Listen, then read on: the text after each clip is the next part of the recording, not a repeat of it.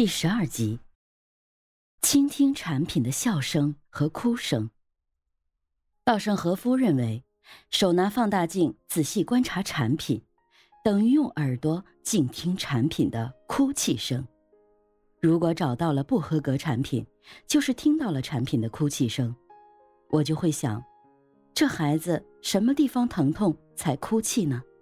他哪里受伤了呢？当你把一个个的产品完全当做自己的孩子，满怀爱意、细心观察时，必然就会获得如何解决问题的启示。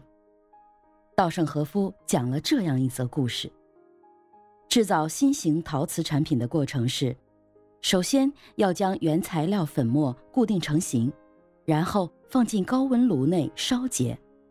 一般陶瓷的烧制温度在一千两百度左右。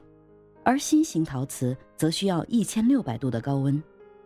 当温度达到一千六百度时，火焰的颜色不是红色的，在观察它的一瞬间，它会呈现一种刺眼的白光。把成型的产品放进这样的高温炉中烧结时，产品会一点一点的收缩，收缩率高的尺寸会缩小两成，而这种收缩在各个方向上并不均衡。若误差稍有不等，即成为不合格产品。另外，板状新型陶瓷制品烧结时，最初不是这边翘起来，就是那边弯下去，烧出来的产品就像干鱿鱼一样。对于新型陶瓷为什么会弯曲的问题，已有的研究文献上面都没有记载，我们只有自己做出各种假设，然后反复试验。在这个过程中，我们弄清楚了一点，那就是原料放进模型加压后，因为上面和下面施压的方式不同，原料粉末的密度也不同。反复试验的结果发现，密度低的下部收缩率大，而发生曲翘。然而，虽然弄清楚翘曲产生的机理，但要做到上下的密度均匀，却仍然很难。这时，为了观察产品究竟是怎样翘曲的，我们就在炉子后面开了一个小孔，通过这个小孔观察炉内的情况，观察在什么温度下产品会弯曲，如何弯曲，它还有什么别的变化等。果然，随着温度的升高，产品就翘曲起来了。我们改变条件，多次试验，但无论怎样改善。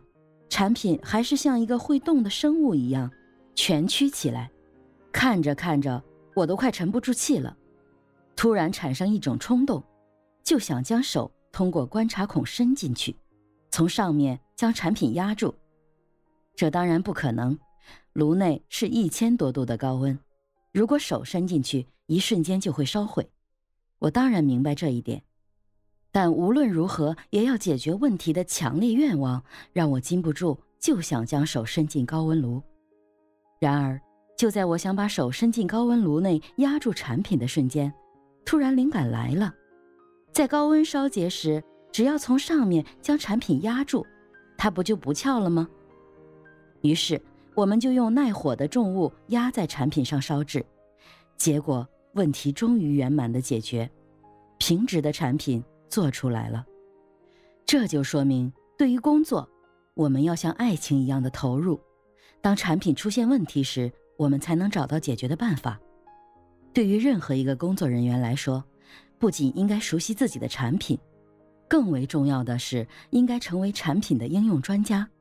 尤其当自己的产品比较复杂的时候，必须让客户觉得你是他们的专家顾问。你是用产品和服务来帮助顾客解决问题的人，而不仅仅是工作人员而已。优秀的工作人员必须能够毫不迟疑地回答出客户提出的问题，在必要时必须准确说出产品的特点。想要准确说出产品的特点，你必须先对商品有广泛的认识，其中包括机械、技术、情报、原料等。你对商品所掌握的必要条件有：一、用途，这是最起码的要求。很难想象展示自己的产品却不知道它有什么用途，就好像上了战场却不知手中的武器是干什么的。二、使用法、操作法，不知商品如何的使用，就犹如拿着手枪却不会上子弹，那和一块废铁也没有差异了。三，材质、制造法、结构、制造厂。要让对方了解你的产品，就要详细说明这些基本条件。四，效果、价格。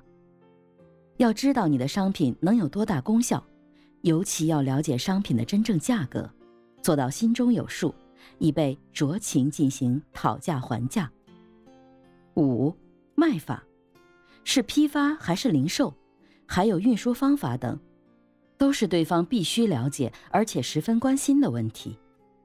六，购入渠道、市场评价，商品是从何而来，是否值得信赖，商品的声望如何，是否信誉颇佳，都是你可以利用的有力证据。